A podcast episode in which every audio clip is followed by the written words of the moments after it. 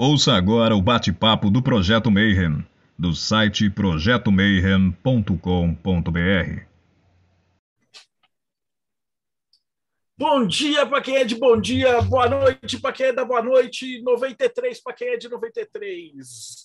Você está em mais um Bate-Papo Mayhem, que agora não chama mais Bate-Papo Mayhem, a gente mudou e agora virou um Boteco dos Magos, Boteco Mayhem, o Boteco do Morte Súbita e o boteco que junta todo mundo que quiser ensinar e aprender um pouquinho aqui com a gente, né?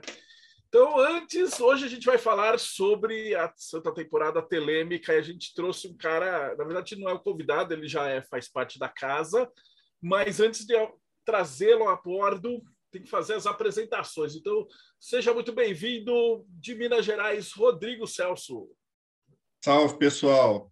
Estou aqui para aprender um pouco mais sobre Telema dos reinos enoquianos, Ulisses Massad. Fala, galera. Hoje é dia de 93 aqui no, aqui no Boteco. Das profundezas do Morte Súbita, Tiago Tamussauskas. 93, galera. Hoje vamos desvelar a Companhia do Céu com o Thales. Do outro lado do espelho de Circe, Jéssica Puga. Boa noite, queridos. Estou aqui para ver se finalmente eu entendo o que é essa tela. E de lá, direto do Japão, bom dia, Robson Belli. Yuji-san, ou 93. Ohayou gozaimasu para quem está aqui comigo, Kombawa para quem está aí no Brasil. Vamos aprender um pouco mais sobre Telema hoje com um cara que é super fera, que é o Thales. Seja bem-vindo, Thales. Bom, você já é da casa, não fala seja bem-vindo, mas você já é daqui. Então, 93, Manão. Como é que você tá? Salve, galera, 93, pô, tudo ótimo. Pô, hoje é, é dia de maldade, digo, hoje é dia de 93, né? Vamos falar aqui de, da temporada Santa Telêmica, vamos explicar um pouquinho o que, que é isso, o que, que são esses doidos que estão chamando de temporada Santa, que é uma versão é, nova da Semana Santa, o que, que é isso? Então, hoje a ideia é a gente passar um pouco aí falando tudo sobre é, para explicar o que, que é Telema, explicar de onde que surge, explicar e mostrar um pouco de prática. Hoje até na, na ideia é mostrar até uma prática aí que todo mundo pode fazer, independente se é telemita ou não, se quiser fazer ou não. Então, hoje eu acho que vai ser um papo bem legal. Deixa eu já compartilhar aqui a minha tela. Espera aí, antes de você compartilhar, cara, está indo muito rápido, cara. Porque, como diria Stan Lee, todo gibi do Homem-Aranha é o primeiro gibi de alguém, cara. Então a gente precisa perguntar assim, como é que você chegou em Telema? Porque você tem um irmão ah. que é reverendo, então tava lá na igreja, era outro tipo de santo e tal, e aí de repente o cara passa 20 anos e o cara tá falando sobre santa temporada telêmica. Então, como é, como é que você chegou em Telema, cara? Cara, é verdade. Então, não só meu irmão é reverendo, meu pai é padre, minha mãe, enquanto vivo, participava do Vedanta. Então, a minha família sempre teve pluralidade religiosa fantástica. E aí, lá para as tantas, já passei, eu mesmo, durante a minha, minha jornada aqui, já tive a, a, a grata oportunidade de passar por diversos movimentos. É, já cheguei a passar temporadas na, no, em Nova Gokula, que é a, fazendo dos Hare Krishnas lá em São, aí em São Paulo. É, já cheguei a passar um tempo entre os Mormons, então eu já tive uma jornada aí bem plural. Até um determinado momento que eu encontrei aquele livrinho, aí eu falei, putz, gostei, tá aí, eu acho que vou virar um foco de pestilência. E aí foi daí para pior, ingressando cada vez mais nesse mundo de Telema e no, no mundo gnóstico também, que eu sempre gosto de reforçar que é, um, é uma palavra que muitas vezes a gente tem como lugar comum né, no meio esotérico, mas muitas vezes ela acaba sendo incompreendida, ela acaba sendo muito utilizada como sendo um lugar comum para qualquer tipo de ação devocional e não ela. Tem uma história legal e eu tento sempre mostrar com o meu trabalho como é que esses dois caminhos, é, o gnosticismo e Telema, eles não surgiram que do nada, não foi uma coisa que brotou. O, o, próprio Crowley, ele, ele, ele buscou fazer essa aproximação quando ele se tornou bispo gnóstico, lá em 1913, e é uma coisa que faz sentido, é um grande contínuo, é, é algo que tem história e que tem embasamento e tá, tá na linha aí do que eu me identifico e que eu gosto pra caramba. Thales, antes de você entrar na, no que você programou aí para falar pra gente, talvez seja legal ah. você também passar rapidinho, assim, só para contar para a galera o que, que é a Eclésia Babylon. Ah, a Eclésia já vai estar agora logo no início. Então, manda bala. Espera aí, eu falo, aqui tá com ruído aqui no meu áudio. Deixa eu ver aqui, tá, tá para mais alguém? Não? Deixa eu só tirar o ventilador aqui da frente, então. Deixa eu colocar ele pro lado. Verão no Rio de Janeiro, gente, semana, pô, capital mais quente do Brasil, cara. Tá, tá, tá difícil. Mas vamos lá, deixa eu compartilhar aqui que a gente já vai falar já da Eclésia Babylon também. Opa. Então hoje o nosso tema, a gente vai falar sobre temporada santa telêmica. Então, para quem não conhece, a Eclésia Babylon, ela é uma a minha tela tá aparecendo para vocês, né? Beleza. Então, a Eclésia Babylon é uma organização religiosa independente que foi fundada por Tal Nahashi em 2018 nos Estados Unidos e que se encontra em operação aqui no Brasil desde 2019. A Eclésia Babylon é, tem três pilares fundamentais. O primeiro é a tradição gnóstica, o segundo é a lei de Telema e o terceiro é o Código Luminista Livre.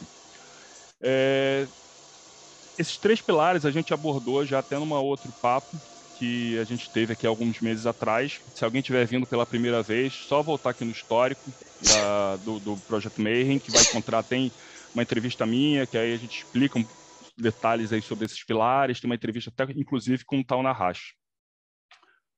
É, um ponto que a gente, eu gosto sempre de reforçar nessas palestras da Eclésia Babylon é convidar, na verdade, as pessoas a conhecerem um projeto nosso, que é o 4G Solidário.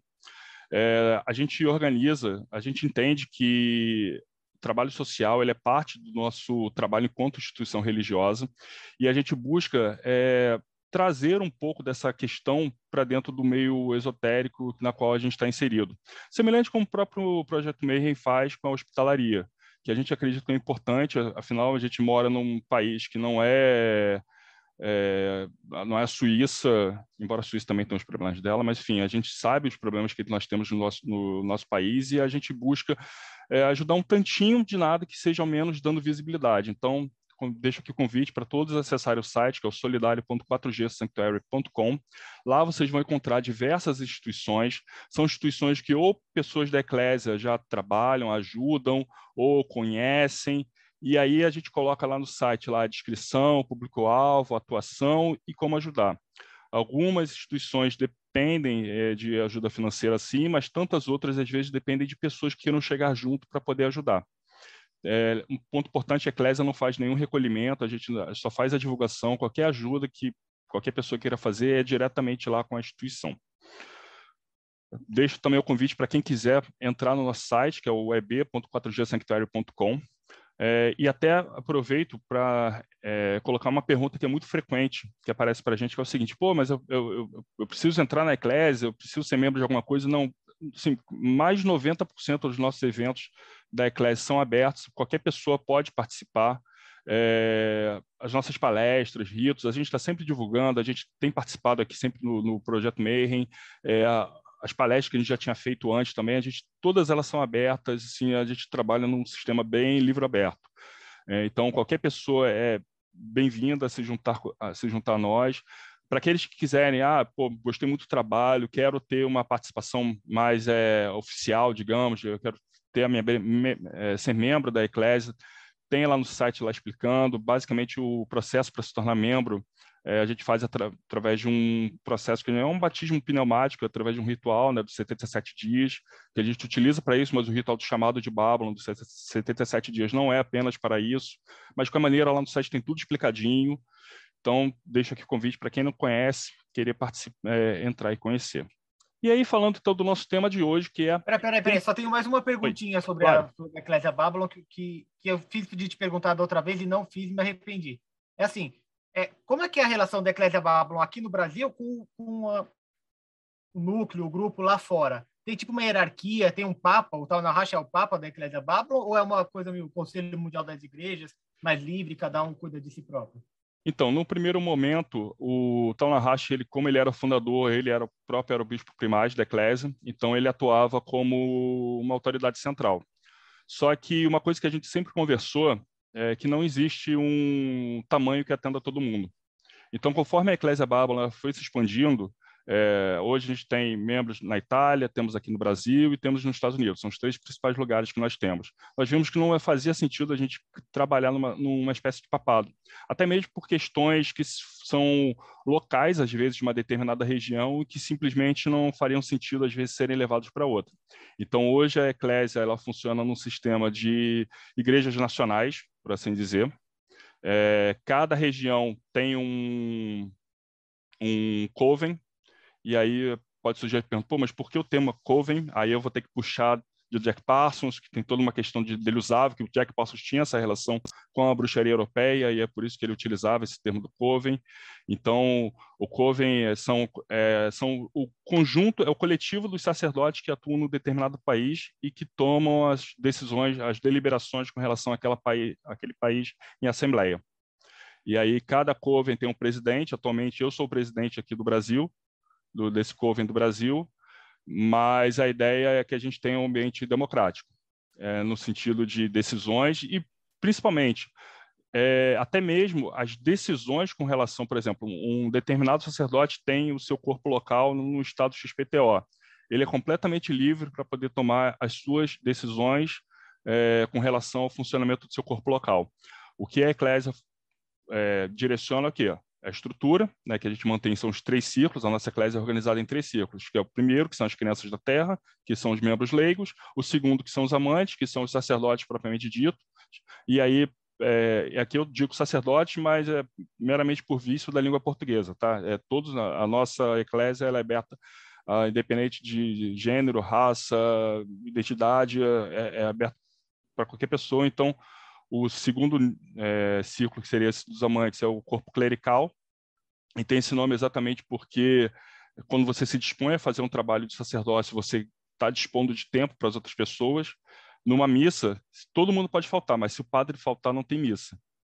Então, acaba sendo por isso.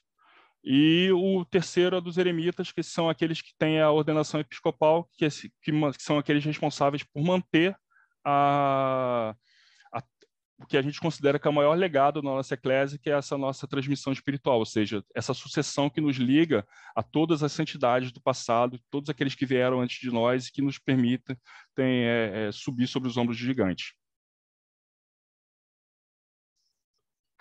Então, entrando na temporada Santa Temporada Telêmica. Antes de eu falar da Santa Temporada Telêmica, a gente precisa falar de um detalhe, a gente precisa falar de calendário.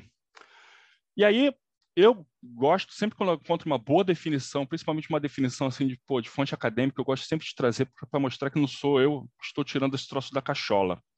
E aí tem uma definição legal aqui da Unicap que fala o seguinte: os humanos dividem seu tempo em períodos com base em constatações astronômicas na observação dos ciclos da Lua e do Sol, cuja complexidade e exatidão dependem do grau de civilização de cada cultura. Mas os re começos dessas contagens de tempo dependem das crenças do povo, pois o homem religioso organiza o mundo a partir de um ponto, a hierofania, ou seja, o sagrado que emerge em meio ao profano e aponta para o divino e permite a conexão com ele, que lhe dá poder para fundar a realidade. Ele cosmogoniza o espaço e o tempo, e então, a partir de pontos de ruptura através dos quais o mais que natural tenha se manifestado. Então, esse é um ponto importante, que é, para a gente falar de temporada, a gente está falando de calendário. E se a gente for olhar todas as religiões, pegando até por essa definição, elas vão ter o seu calendário. Exatamente que vai ser o, o, calendário, né, a forma como o que sai do natural, aquilo que é além do natural, mais que natural, vai emergir. E aí a gente vai encontrar, por exemplo, no judaísmo, a gente tem a, o calendário judaico, né, que tem como base a criação do mundo, o budismo, que vai ter lá a iluminação do Siddhartha, o cristianismo, que vai ter o nascimento de Cristo, o islamismo, que vai ter o exílio de Maomé. Então, para a gente poder falar da Santa Temporada Telêmica, a gente precisa, então, olhar um pouco da história e da cosmovisão de Telema, para aí, olhando o início, o fim e o meio, a gente poder encontrar qual é o ponto de ruptura que a gente vai ter e que vai justificar esse nosso calendário e que vai justificar existir uma temporada santa para essa galera que fica falando, enchendo o saco dos outros, falando 93 no ouvido de todo mundo. Então, vamos começar com um breve histórico, rapidinho. Eu sei que eu prometo que eu não vai ficar muito tempo, mas só para quem não conhece, nunca ouviu falar, não sabe quem é Telemann, não sabe quem é Aleister Crowley, só para a gente explicar um pouquinho o que, que é. Então, a gente precisa falar, de, antes de falar de Crowley, precisa, precisa falar de Rose Ed Kelly. que era irmã do artista Gerald Kelly, que era um dos membros da Golden Dawn, da Aurora Dourada. Ela chegou a se casar é, em 31 de agosto de 97. Ela se casou com um major, foi viver na África do Sul. Só que esse major ele faleceu em 1899, dois anos depois. Ela retornou para a Europa, onde ela teve diversos relacionamentos, mas não se juntou com ninguém. O que numa sociedade vitoriana inglesa século XIX não era muito bem visto a moça viúva, tendo vários relacionamentos, não era uma coisa que os ingleses eles não gostavam muito. Juntava-se ao fato que aí alguns membros da família diziam que ela começava a criar histórias, teve um escândalo que alguém disse que ela precisava fazer um aborto e pegou 40 libras, mas que não, não tinha que fazer aborto nenhum, que por si só o aborto já era absurdo, e ela pegar o dinheiro, enfim, todas aquelas histórias que permeiam a boa e velha família tradicional inglesa. Nesse meio tempo, ela conheceu um cara que pô, é, é o melhor amigo da família tradicional inglesa, Alistair Crowley, também conhecido como o homem mais perverso do mundo, a besta 666, praticamente o capeta na Terra. Obviamente que a Crowley conheceu é, o Rose, eles então engataram ali num relacionamento e decidiram, vamos casar. Bom, a família do Kelly já não gostava muito né, da, da, da, Rose ser tão independente assim e ficou menos feliz ainda quando ela disse que ia casar logo com Aleister Crowley. Aquela pergunta, pô, milhares de pessoas na Inglaterra têm que casar logo com esse, o pior do mundo? E aí a família até tentou prender ela, mas ela escapou, se casaram às escondidas, a família tentou anular o casamento, não conseguiu, e aí é a vida casaram e foram viver uma longa e bela lua de mel. E aí, já dando até um, um parte dos spoilers, assim, eles eles não viveram felizes e contentes para tudo sempre. Eles tiveram uma primeira filhinha, que foi a Lilith, que morreu de febre tifoide. É, início do século XX, condições de higiene, enfim, acabou condicionando isso. Em 1907, eles tiveram uma outra filha, que é a Lola, mas acabou que o casal se separou em 1909. A Rose ela foi internada num asilo para tratar problemas de alcoolismo em 1911, e até que em 1912 ela saiu, se casou e nunca mais quis saber desse meio, desse bando de maluco, ocultista, esotérico, e foi viver a vida dela, tal como a filha dela que também nunca quis entrar nesse meio. Pois bem, Rose e Crowley então partiram para sua lua de mel, que não era uma lua de mel de um mês, não, era lua de mel de meses. Os caras, a ideia era literalmente viajar o mundo, atravessar o mundo de ponta a outra. Até que lá para março de 1904 eles passaram pelo Egito. Eles alugaram lá uma casa, onde a ideia deles era passar uma temporada. O Crowley converteu um dos quartos numa espécie de templo. E no dia 16 de março, ele estava lá, ele com a sua é, esposa, né, casal recém-casado, o que, que você faz na lua de mel com sua esposa? Você invoca silfos. Afinal, é a coisa mais normal que um ser humano consegue fazer. É, vamos fazer um truque de evocação para poder é, mostrar para minha esposa, assim, olha que legal, elementais do ar aqui. Ela, no primeiro momento, não deu muita bola, não. Ele até ficou meio chateado, falou assim, putz, pô, aqui evocando vários elementais que ela não está nem aí e tal, mas ela, alguma coisa ligou a chave a ele que ela começou a dizer, olha, estão esperando por você. É, estão esperando por você. E aí o Crowley repetiu, falou, pô, não, será que, pá, será? Vamos tentar de novo, vamos tentar. E no dia seguinte, vamos fazer, vamos fazer, vamos lá, vamos invocar os elementares de novo, tal. E aí nisso ela começou a falar de novo. Estão esperando por você, é tudo sobre a criança, tudo sobre Osíris. Aí ele falou: Ah, cara, pô, olha isso, vamos, vamos tentar de novo. Terceiro dia, pô. Aí ela falou assim, cara, é aquele que te aguarda é Horus. Aí ela falou assim, ah, cara, não é possível. O Rose não conhece de Horus. Ele começou a testar, ele começou a fazer vários testes, colocando, ver se ela identificava aspectos relacionavam a Horus e, pô, o negócio batia. Ele falou, caraca, é Horus mesmo. O que, que esse cara tá querendo comigo? E aí eles foram para um museu, o Museu Bulac, e aí, andando lá por, pela, pelas peças do museu, ela olhou para uma estela e falou, pá, é esse, é esse o cara que quer falar contigo. E aí é onde surgiu a famosa estela da revelação. Que é a estela do sacerdote Ankafnakonsu, que era um sacerdote que viveu em Tebas, aproximadamente no ano 720 a.C., no período aí da 25ª, 26ª dinastia, é, que era um culto ao deus Mentu. Ele era um sacerdote que a, a posição dele era ele era o responsável por fazer as roupas dele, por vestir os deuses. Essa estela ela tinha sido descoberta em 1858 na, numa necrópole também por um egiptólogo francês, o François Auguste. Era uma estela de que, apesar de ser de madeira, ela estava num excelente estado de conservação e que guardava, como toda boa estela, afinal é um símbolo funerário, ela guardava inscrições aí do livro dos mortos é, egípcios. Então o Crowley, ele, essa estela, ele, ele diz ele, até que ele olhou, o número da estela era 666. Ele falou, putz, The Number of the Beast, gostei. Essa é a Estela. E aí ele conversou com o curador do, do museu e pediu para que ele fizesse uma transcrição em francês para aquela, para daquela do, do, texto daquela estela. É... E aí até um trecho aqui que o próprio Crowley que escreve, só, dia 18 de março de 1904. Totti evidentemente entrou em contato com ela, pois Rose descobre que Ollage estava falando através dela e o identifica por um método que exclui qualquer possibilidade de acaso ou de coincidência, que envolve conhecimentos que apenas eu possuía. O método em parte arbitrário, de forma que ela ou seu informante não tenham que ser capazes de, é, tinham que ser capazes de ler a minha mente tão bem quanto se eu estivesse falando em voz alta. Então, a Rose ela informou que no dia é, isso aí no dia, foi no dia 18, no dia 19, ela informou ao Crowley que ele deveria performar um determinado ritual, um ritual de invocação de Horus. E após esse ritual, no dia 20, nos dias seguintes, o Crowley então voltou ao museu onde para buscar mais informações, para buscar essa transliteração, para poder buscar entender o que diabos estava escrito naquela estela.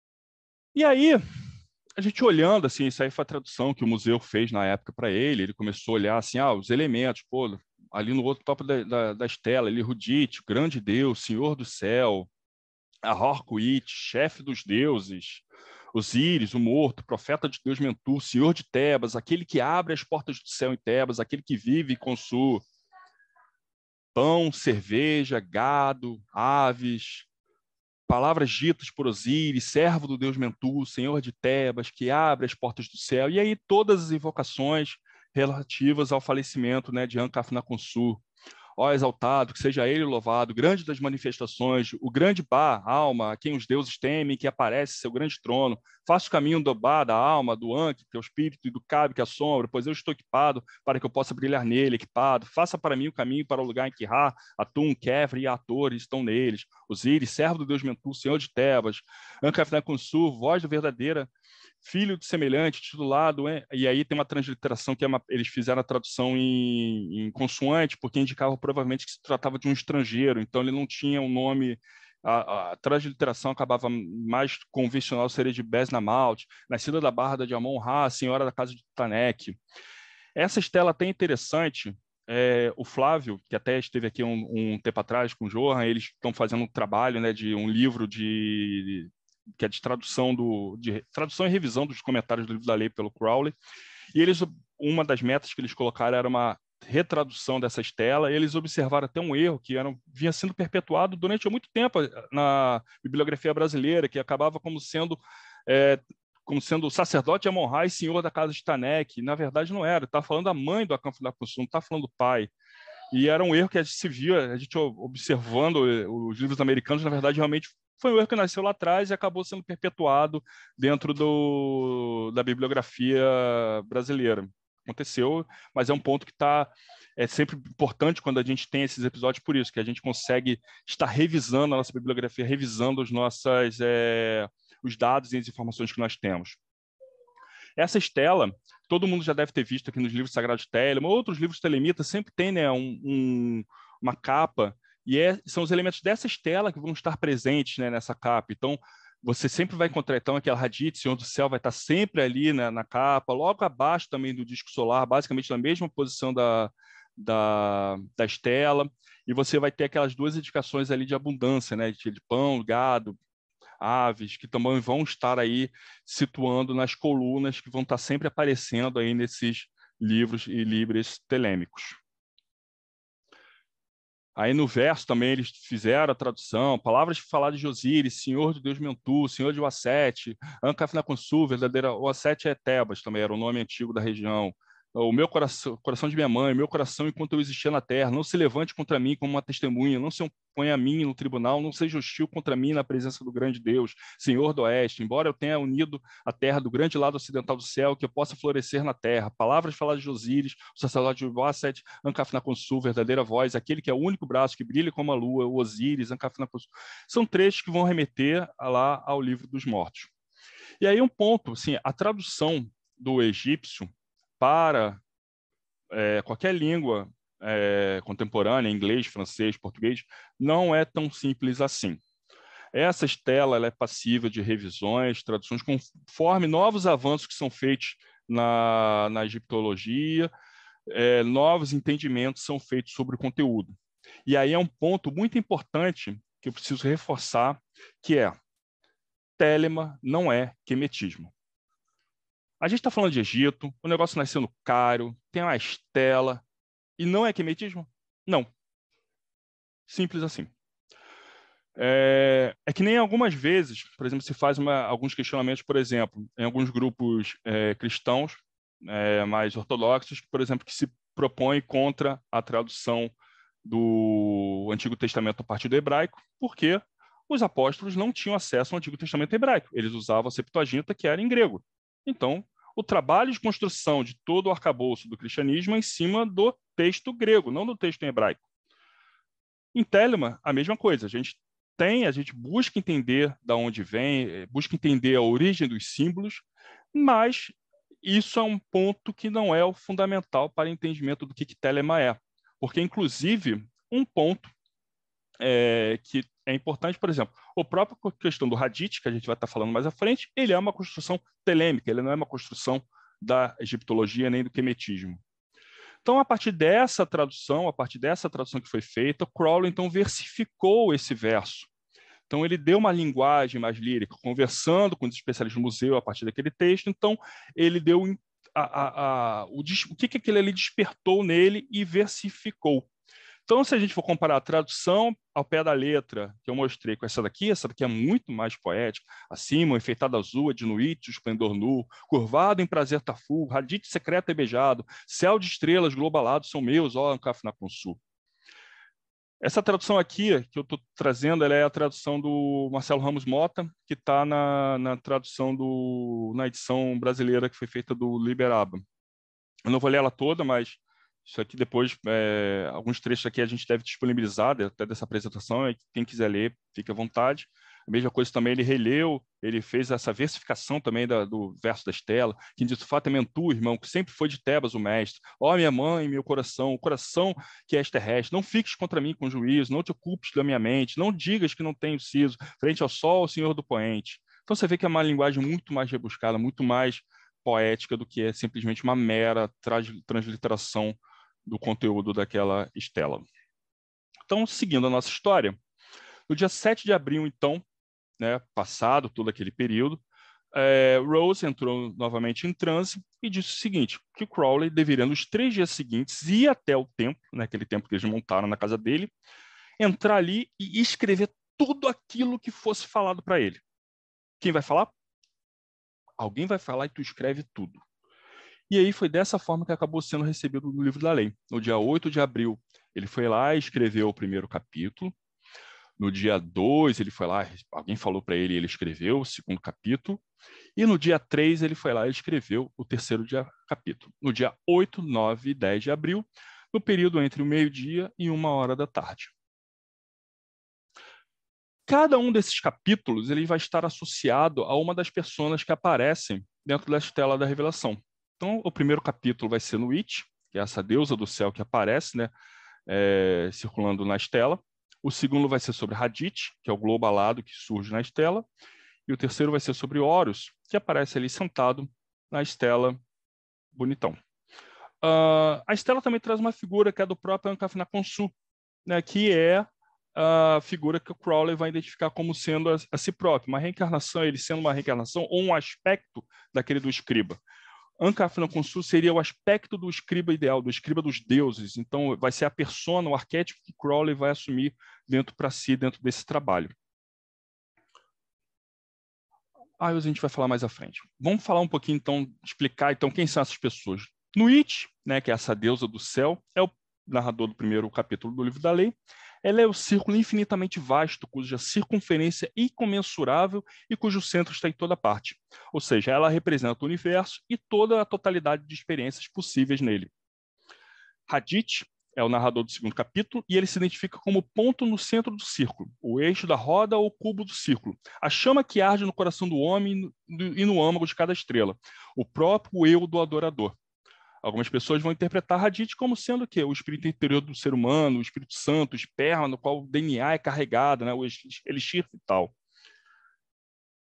A união de Nuit e Hadith né, vai ser o ponto de experiência único do ser, ou seja, todas as experiências pontuais em um conjunto, as, essas experiências pontuais, ou seja, Hadith é, é, é um Sinuit é todo potencial, Hadith é um potencial, é uma manifestação daquele potencial.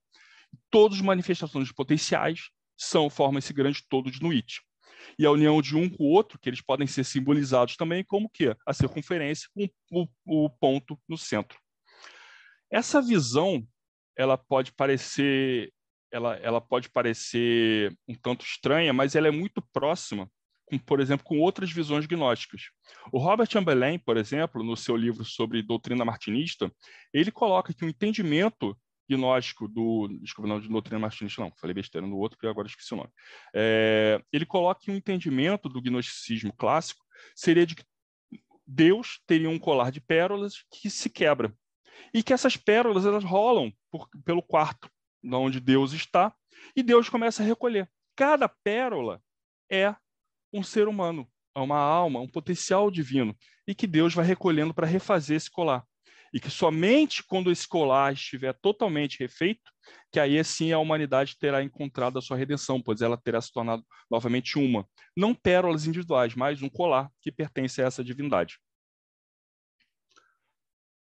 A outra figura do livro da lei é Horus, que vem escrito logo no primeiro, no início do terceiro capítulo como Ha-Harkuit, que é o Ra, que é o Horus dos horizontes, que é a dominação de Ra, identificando com o Horus, mostrando como duas manifestações de uma singular força solar. Porém, Horus é identificado como sendo Heru Haha, porque Horus ele é uma, uma deidade dual. Ao mesmo tempo que ele é Ha-Harkuit, ele também é Hoparkrat, que é também conhecido como Arpócrates, né, que é o Horus quando criança, que é, é esse garotinho, né, chupando o dedo e cujo significado foi atribuído ao som, ao silêncio. É até um ponto interessante, né, que Aiwas, que é o próximo personagem que a gente vai falar, que é a pessoa que vai ditar o livro da lei, ele se identifica como sendo o ministro de Hoparkraat. É ele quem fala o livro da lei. Então, essa união de Harhorkuit e Hoparkrat né, em Horus é o quê? No novo Eon, o hierofante é Horus, portanto, o candidato será Horus também. Qual é então a fórmula da iniciação de Horus? Não será mais aquela do homem através da morte, será o crescimento natural da criança. Suas experiências não serão mais consideradas catastróficas. O hierógrafo delas é o louco, o bebê Harpócrates. Inocente e impotente torna-se Horus adulto ao obter a baqueta. Então, é realmente, ele vai mostrar essa, essa deidade dual, ele vai ter esses dois aspectos, um passivo e um ativo, ou seja, o Horus criança, do silêncio, e o Horus é, adulto, ativo, da força. Aiwas é o cara que vai ditar o livro da lei para o Crowley. Quando ele entra nessa no templo para poder fazer essa escrita, ele escuta essa voz. Ele ingressa no templo 11h59 para dar meio-dia ele estar lá dentro. E nesse momento que ele está apenas com folhas de máquina de escrever e uma caneta tinteiro, é que a voz começa a se manifestar. E o próprio Crowley descreve essa experiência anos depois, como é que foi isso. Ele fala assim, a prova da natureza prater, é, é, humana de Iowa, se chama de diabo, ele mesmo mental, se quiser. Né? Iowa, inclusive, Crowley dificilmente ele vai conseguir fechar uma definição de Iowa. Ele, ele, a gente observa que ele muda dependendo do contexto. Os três dias foram precisamente similares. A voz de Iowas veio aparentemente por sobre meu ombro esquerdo, do canto mais longe da sala. Parecia ecoar em meu coração físico de uma maneira muito estranha e difícil de descrever. A voz era de timbre profundo, musical e expressiva. Seus tons solenes, voluptuosos, ternos, ardentes, ou o que fosse apropriado às mudanças de humor da mensagem. Não era baixo, talvez um tenor cheio ou um barítono. A pronúncia inglesa era sem sotaque, quer nativo, quer estrangeiro, completamente sem maneirismos provinciais, incrível ao ser ouvida pela primeira vez. E aí ele termina dizendo sobre o que, que era escutar essa voz né, desse ser que ditou para ele esses livros durante três dias.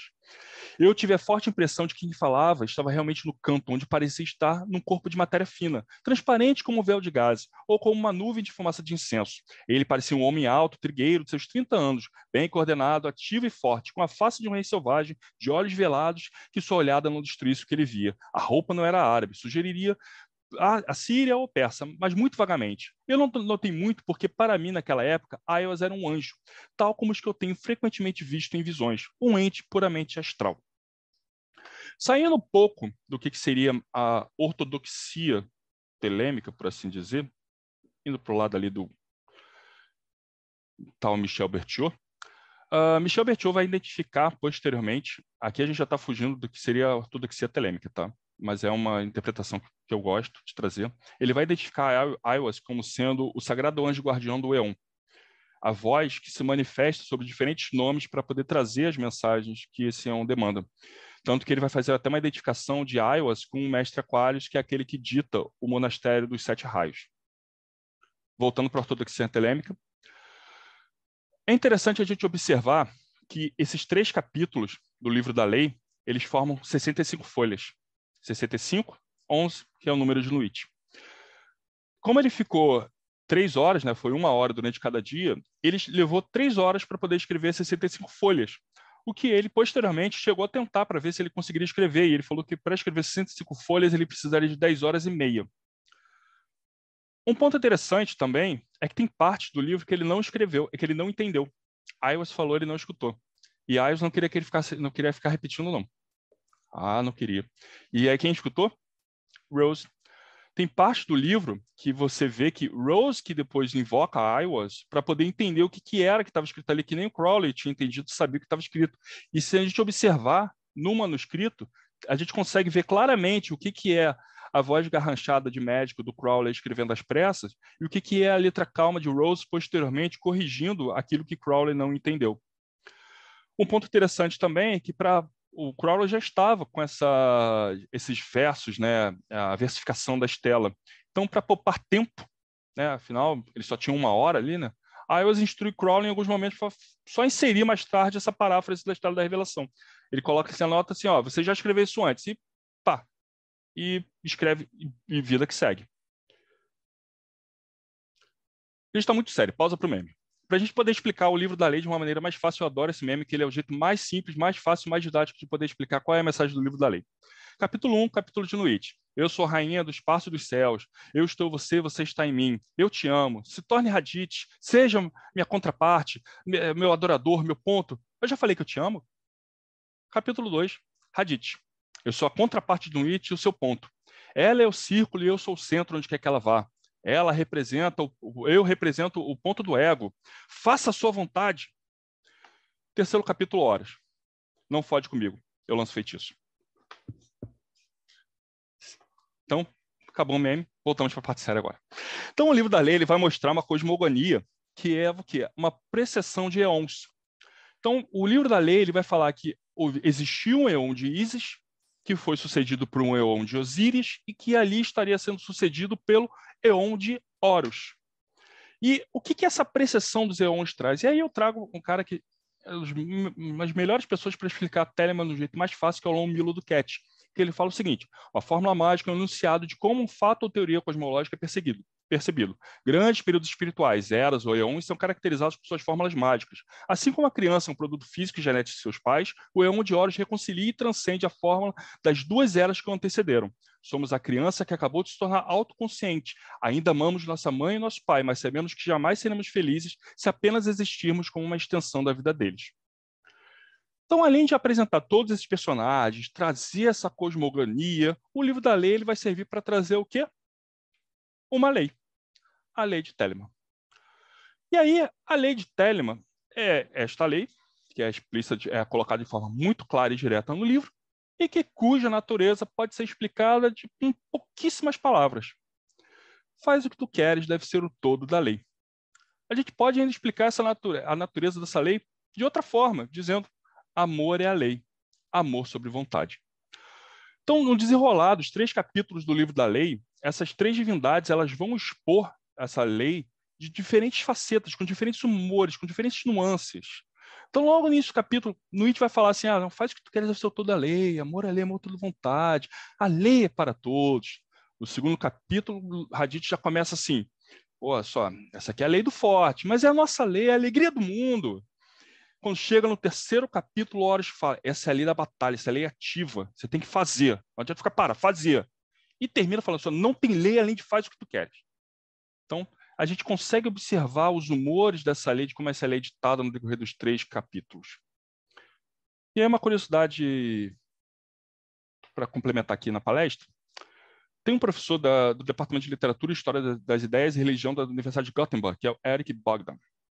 Ele comenta que ele chegou a estudar, ele estuda Crowley, né, é um parte do campo de estudo dele, e ele comenta que apesar de ele ser muito rebelde, se a gente pega a biografia dele, você vê que ele gostava muito do pai dele, mas ele não gostava da mãe, não gostava da seita que os, os pais viviam. É, então, apesar de ter se rebelado com essas visões religiosas, ele acabou sendo é, é influenciado durante toda a sua vida por essa visão, que era a, a, esse grupo, né, que eram os irmãos Plymouth. Essa seita ela tinha sido fundada por um, um reverendo, um pastor calvinista, né, que é o John Nelson Darby, e que, de acordo com ele, assim, esse grupo ele tinha duas questões, duas características que eram muito fundamentais. A primeira era a importância do estudo da, da sagrada, da escritura sagrada. No caso deles, a Bíblia. E o segundo ponto que era fundamental do, do sistema deles era o dispensacionalismo, que é o quê? É um sistema interpretativo da Bíblia que divide a história em dispensações, ou eras ou períodos que representam diferentes interações entre Deus e a humanidade a partir de pactos que foram celebrados. Então a gente consegue observar que esses dois elementos vão ficar muito presentes no decorrer da vida do Crowley. Ok, não é a Bíblia, é o livro da lei. Ok? Não são as dispensações que começam lá na queda, passam pela consciência, governo, regra patriarcal, lei mosaica, graça e a regra de mil anos, mas vai ser o período onde Isis, Osíris e Horus. Então, agora que a gente já entendeu a história, de onde que veio, né, é, de onde que saiu esse negócio de Telemann e qual é a cosmogonia, a gente já consegue falar agora sobre o calendário. E o calendário está no livro sagrado. No segundo capítulo, do livro da lei está lá escrito: Mas vós, ó meu povo, erguei-vos e despertai, que os rituais sejam corretamente celebrados, com alegria e beleza. Há rituais dos elementos e festa das estações. Uma festa para a primeira noite do profeta e sua noiva. Uma festa para os três dias da escrita do livro da lei. Uma festa para Tahut e a criança do profeta, secreta ao profeta. Uma festa para o ritual supremo, uma festa para o equinócio dos deuses. Uma festa para o fogo, uma festa para a água. Uma festa para a vida, uma festa maior ainda para a morte. Uma festa todos os dias em vossos corações, na alegria do meu êxtase. Uma festa todas as noites para nu e o prazer do deleite extremo. Sim, festejai e regozijai-vos. Não há pavor daqui em diante, há dissolução e eterno êxtase nos beijos de nu. Então, os dias sagrados que a gente observa nessas passagens são os rituais de elementos, seja, equinócios solstícios, a festa da primeira noite do profeta São Luís, seja, que é quando Crowley e Rose é, eles se aproximam, né, se casam, que vai ser o pontapé inicial de todos esses eventos que vão suceder, afinal, é o casamento deles que faz com que eles vão para a lua de mel e que é, eles irem para a lua de mel que faz ele pararem no Cairo e ter essa revelação. Uma festa para os três dias do livro da lei, seja dia 8, 9 e 10 de abril, uma festa para o Supremo Ritual, que é o dia 20 de março, que é quando Crowley faz, então, a invocação de Horus, mediante ao transe que Rose entrou. Então, a gente consegue agora, então, dizer como é que é esse nosso calendário telêmico. Então, olhando lá para o dia, em 1904, o dia 20 de março é aquele ponto de ruptura que a gente fala. Porque no dia 20 de março, pode falar, Tiago. É, o que seria essa festa ainda maior para a morte?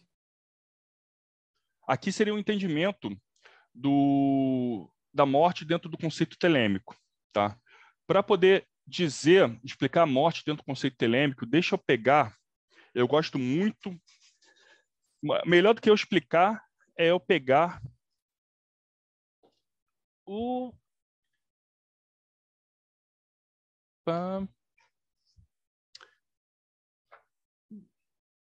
Nessas horas sempre foge o livro, né? Mas é a morte da pessoa mesmo que. Tipo, sim, a sim, é a grande um festa. Tanto que em Telemann é comum que normalmente quando a gente faz é, é, é, referência ao nascimento, normalmente a gente fala que é a pequena festa, e quando a gente fala da morte da pessoa, a gente está falando da grande festa. Ah, legal. Então, por exemplo, no perfil do, do, da Eclésia, por exemplo, a gente sempre posta, sim, antigos bispos, santos. Então, a gente sempre posta com essa indicação, pequena festa ou grande festa, que é exatamente a grande festa é quando ele vai poder transpor para o outro lado.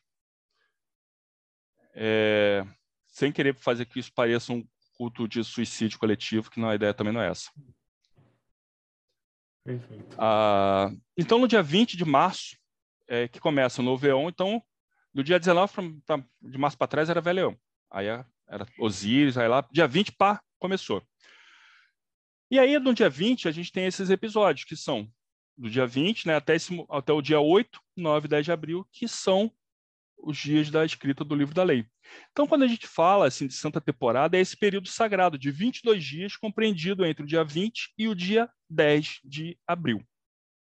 Tá, eu estou brincando, não é que no dia 19 o velho acabou. Obviamente que aqui a gente tem que há um overlapping dessa, desse entendimento, não é que simplesmente virou a chave, não. Ali é o pontapé inicial, que obviamente o velho continua a reverberar, é, mais do que nunca a gente consegue ver isso no Brasil, é tal como o próprio Eon de Osiris sempre continua a reverberar até então.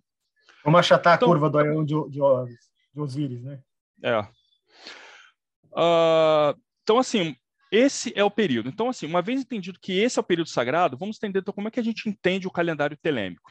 Bom, uma das formas da gente olhar o calendário telêmico é, considerando que no, em 1904, que foi recebido o livro da lei, ali é o marco zero. A gente começa a contar um ano daí para frente. Aqui eu trouxe um trecho que é uma newsletter da Ordem do Templo Oriente dos anos 70, lá nos Estados Unidos, que aí vocês podem observar ali, volume 1, número 1, ano 73 da era nova, da nova era, maio de 1977 da era vulgar. Ou seja, simplesmente uma contagem a partir de quantos anos se passaram desde 1904. Então, por exemplo, hoje nós estamos no ano 117 da nova era, que vai até o dia 19 de março, a partir do dia 20 começa o ano 118. Essa é uma indicação. Crowley usava essa indicação? Não. Se a gente for olhar nas cartas dele, ele sempre utilizava, sempre começava e terminava todas as cartas com do what the will shall be the whole of the law, loves the law, love under will. Mas ele usava a nomenclatura convencional, comum, para poder ser referenciado no dia a dia. Agora, quando a gente pega os diários, aí sim a gente começa a observar outros elementos, que ele trazia a notação latina dos dias de semana, indicação astrológica e trazia a carta do ano. Então, os dias da semana, simplesmente notação latina, que aqui né, em português a gente utiliza a, uma notação que é baseada nas antigas feiras católicas, mas todas as outras línguas dos países latinos a gente utiliza, na verdade, são referências aos planetas. Né? Então, dias Solis, dias Lunas, Marte, Mercúrio, Venérez e Saturno. A data astrológica, que o Crowley utilizava, era simplesmente olhando né, o mapa astral daquele dia e fazendo a referência ali de onde estava a posição do Sol, em qual signo, e qual a posição da Lua, em qual signo naquele dia que ele colocava aquela, aquela é, notação. Esse tipo de notação, às vezes, em alguns documentos oficiais, vocês vão encontrar essa notação sendo utilizada, mas é, diário, mas assim, não é uma notação do dia a dia. Até que, putz, você fala assim, pô, tu lembra naquele dia lá, pô, sol tava, pô, tava 18 graus lá em Sagitário, Lua. Não tem como, tu nunca vai saber o que, que é isso. Então, é, é aqui é uma notação ritualística, tá? Porque muita gente pergunta, ah, eu tenho que usar isso aqui no dia a dia? Não, e a outra é o ano telêmico, que é o ano que é relacionado à carta, ou seja, relacionando que o, o, a carta, né, até que o Crowley coloca, né, que é a, do, do, do de Horus é, é, o, é o full, então ele começa, nele que vai começar, ele é carta zero. E aí, a partir do ano, no ano seguinte, 1905, qual é a carta? É o mago. 1906, sacerdotisa, e assim por diante, até 1926, quando chegou o universo. Mas aí, acabou? Não. Agrupa-se depois em ciclos. Então, o que, que isso significa? Que no calendário telêmico, em 2020, a gente estava no ano dos amantes, no ciclo do iofante. Entramos em 2021. entramos no ciclo do, na, na, na carta do, no ano da, da carruagem, no ciclo do elefante. 2022, nós vamos entrar o quê? No ciclo do ajustamento, é, na, no ano do ajustamento, no ciclo do elefante. Pensa nisso no ano de eleição presidencial, que legal. Né? Então, essa é a notação que basicamente é, a gente mais utiliza dentro de Telema, que é referenciar essa referência. E aí vocês vão observar que toda vez que vai ter essa indicação, vai ter aquela indicação astrológica, né? Ah, Sol em tanto em peixes, Lua tanto em, em outro signo, e aí você vai ter a indicação, eu poderia ter colocado aqui, mas não coloquei, você vai ter a indicação de o um numeral em caixa alta, por exemplo, um V maiúsculo, para mostrar que é o ciclo do Hierofante, e vai ter em minúsculo, V e I, ou seja, que é para mostrar que é o ano dentro daquele ciclo. Ah, em algum momento esse ciclo também vai acabar, vai. Aí vai ter o mega ciclo, vai ser o, o ciclo do mago, do subciclo, do, enfim. Então, cada, conforme os anos forem passando, vai se aumentando mais cartas nesse ciclo. Até uma hora que alguém cansa de fazer essa contagem, ou chega aí o Eon de Maat, né? A gente nunca sabe. Afinal, a, a rádio já falou que começou lá em 48, né? Ah, então, assim, quais são as práticas que a gente costuma fazer durante a santa temporada telêmica? Tá? Eu vou mostrar duas práticas. Tá? A primeira que eu vou começar é a prática mais popular, é mais conhecida, que é uma prática que foi desenvolvida pelo College of Telema, é, que é a prática mais comum entre telemitas do mundo todo. Ela consiste em você encerrar o ano com a leitura do prólogo do Necido, e aí, a partir do dia seguinte, no dia 20 de março, você iniciar o, carta a carta, uma meditação dia a dia, carta a carta, seguindo o alfabeto hebraico e lendo um determinado livro específico dentro do, do, do Sagrado Livro de Telema. É uma prática que qualquer pessoa pode fazer, para você fazer o que você precisa. Uma cópia dos livros sagrados de Telema, que eu estou trazendo já referenciado pela edição da Diamond, mas pode ser qualquer edição. Precisa do The Equinox, e precisa dos arcanos maiores do tarot de Tote. Então a gente vai começar, essa prática vai começar lá no dia primeiro, lá com o tolo, no dia, no dia 20, né, com o universo, e vai terminar lá no dia 10 de abril com o tolo, seguindo a ordem das cartas. Só que, peraí, eu falei que é Faibeta hebraico, né? E, peraí, cara, tá no livro da lei, Cesádio na estrela. Então, peraí, vamos só fazer uma coisa, que a gente tem que trocar a ordem aqui. Então a gente vai só substituir a ordem do imperador com a estrela para deixar o Marcelo de cabelo em pé. Por que, que vocês estão fazendo isso? Mas faz parte, está no livro, cara. Não tem, não tem, como mudar aqui nesse caso. Ah, então aí a gente vai seguir essa ordem, dia após dia, começando até a gente poder terminar. Então, para quem quiser fazer essa prática em casa, pô, quero fazer, quero experimentar para ver qual é. Você vai pegar lá sua cópia do livro Sagrado de Telemann, Dia 19, no entardecer, você vai pegar o Liber, Lápis Lazuli, Prólogo do Nascido, que está lá na página 101. Faz nada, tem carta, tem nada nesse dia. No dia 20, aí você pega a carta do universo, vai meditar de manhã e vai meditar de noite. Vai começar lá no Liber Lápis Lazuli, capítulo 2, depois vai de noite vai para o Liber Lux, capítulo 4. Aí do dia 21 para frente vai ser só uma leitura por dia.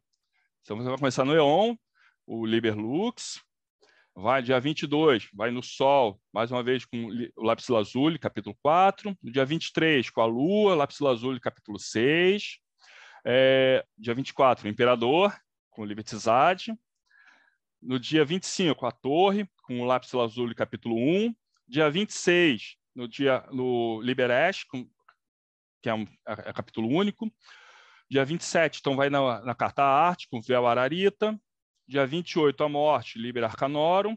Dia 29, o pendurado, Liber Lux, capítulo 3.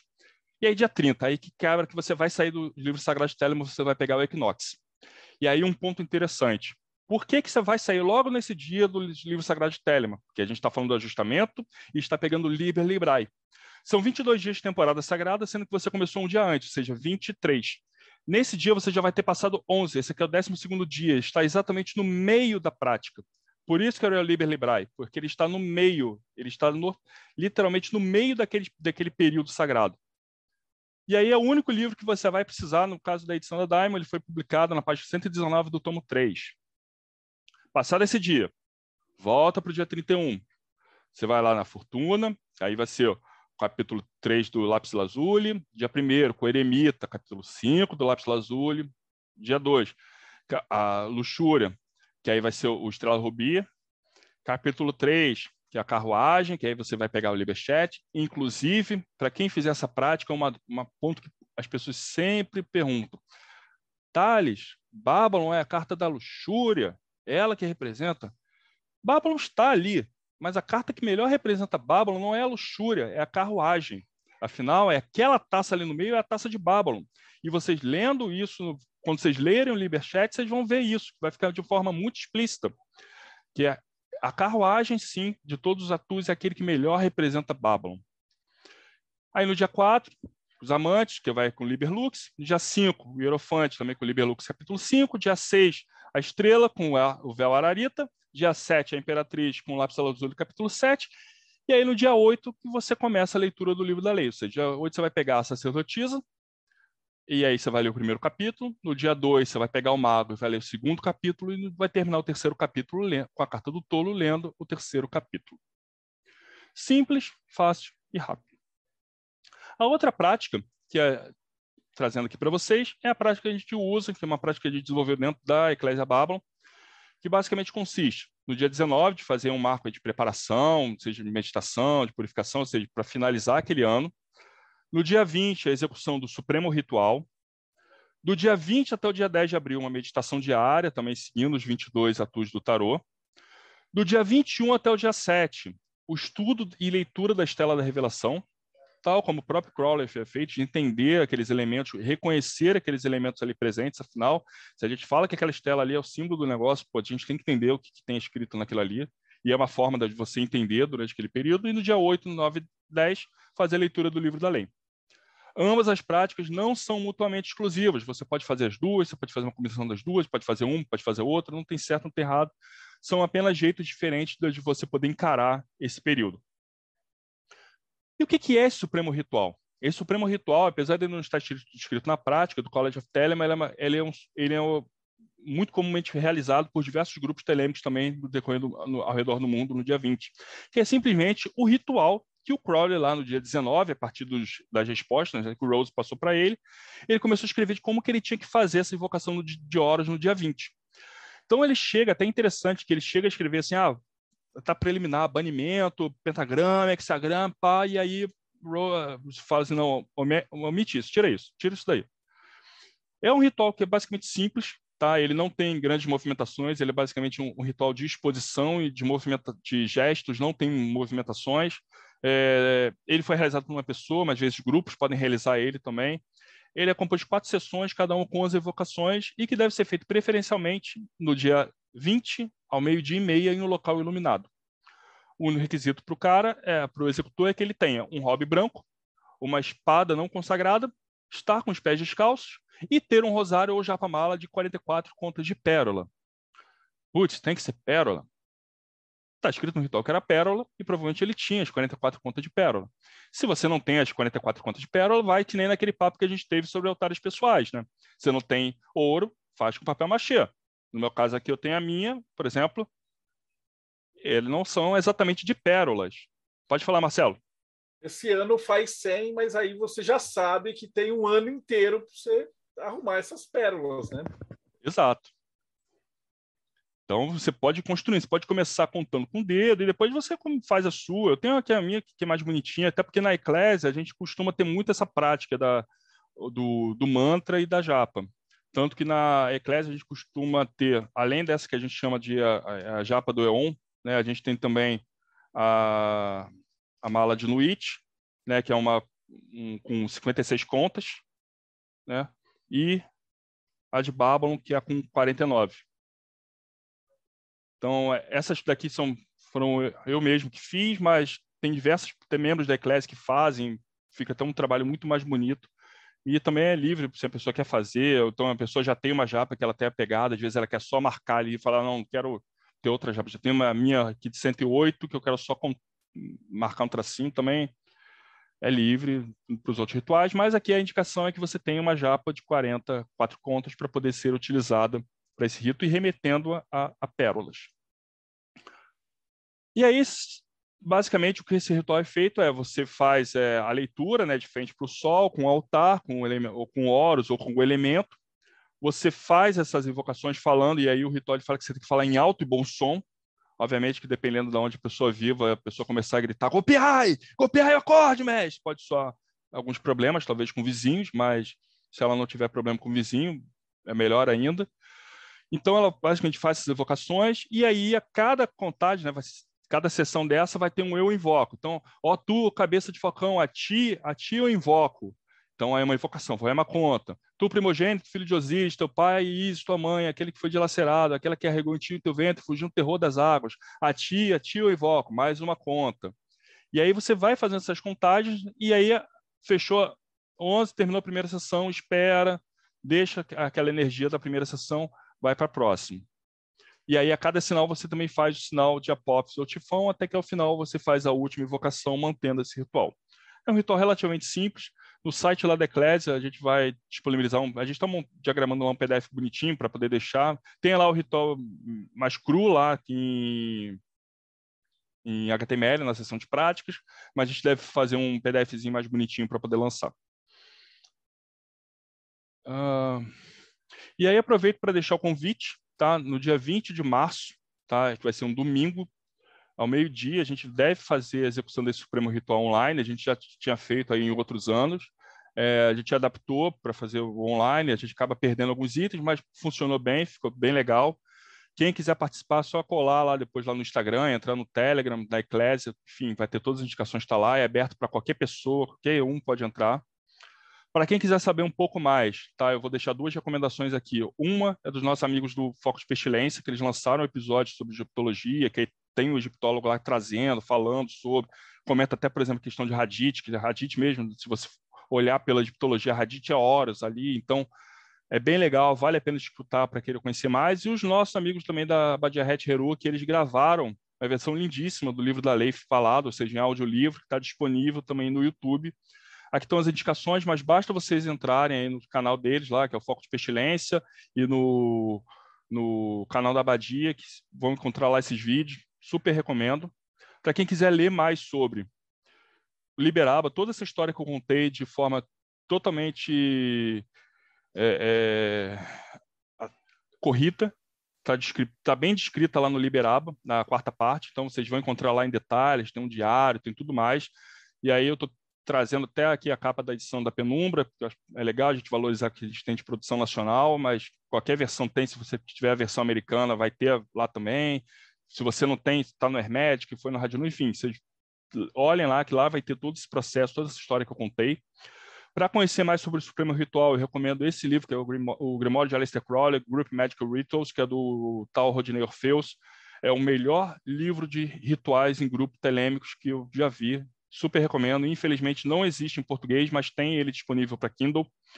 Para quem quiser conhecer também sobre Telema, pô, não tem como deixar de não falar que é o A Magia de Aleister Crowley, do Homem do Cat, que já é editado já há 200 anos pela Madras.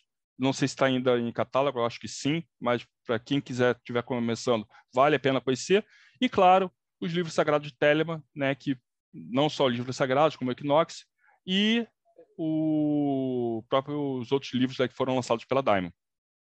E aí, já deixando o jabá, eu espero ainda esse ano também conseguir lan lançar o Gnosticismo Telêmico, que eu vou estar contando essa história aí, que vai lá mostrando esse contínuo, desde Gnosticismo, Gnosticismo Contemporâneo, Gnosticismo Telêmico, até chegar aí na Eclésia Babylon. Falando ainda sobre livro da lei, para quem tem Alexa, que quiser, a gente disponibiliza duas skills. Então, você pode ter Alexa no seu dia a dia, ouvir o livro da lei no seu dia a dia de notícias. Você pode ouvir uma hora o Jornal Globo de uma guerra na Ucrânia e no dia seguinte você ouvir uma bela frase do terceiro capítulo. Então, para quem quiser, a skill é de graça. Ela está em duas versões. Ela tem na versão tanto da tradução que a gente usa, mais comumente na Eclésia, e tem outra que é com a tradução mais clássica, que é do Mota. Então, só você ativar e depois falar, Alex, abra meu resumo de notícias, que ela vai falar para você lá alguns versículos do livro da lei. Bom, e é isso, gente. Muito obrigado. Para quem então não conhecia a Eclésia, convido a entrar no site, que é o eb.4gsanctuary.com. O nosso Instagram é o 4G Sanctuary. Quem quiser participar do nosso grupo do Telegram, é só entrar t.me barra chat. Nos Estados Unidos, o site é o eclesiababylon.com e o, o, o, Instagram é o Pineapple Bay Official. E para quem quiser falar comigo, tem o meu site, que é o artereal.talizazer.com e, e tem o meu Instagram, que é o Talhanu. E de apresentação, é isso. Alguém tem dúvida, dívidas, perguntas? Thales, o primeiro de tudo, acho que para facilitar, depois vocês me passam todos os dados. Para quem está assistindo, está aqui embaixo, abre a descrição, já tem os links, que aí acho que facilita a vida da galera que está no YouTube, né? Teoricamente, hoje é dia 16 no YouTube que a gente está passando, a gente está gravando antes, então dá tempo de se preparar ainda. Vai ser domingo agora, então corre a ver as anotações do Thales, qualquer coisa, entre em contato com ele e vamos nessa. Segue aí, Ulisses. Thales, é, cara, assim, parabéns inicialmente.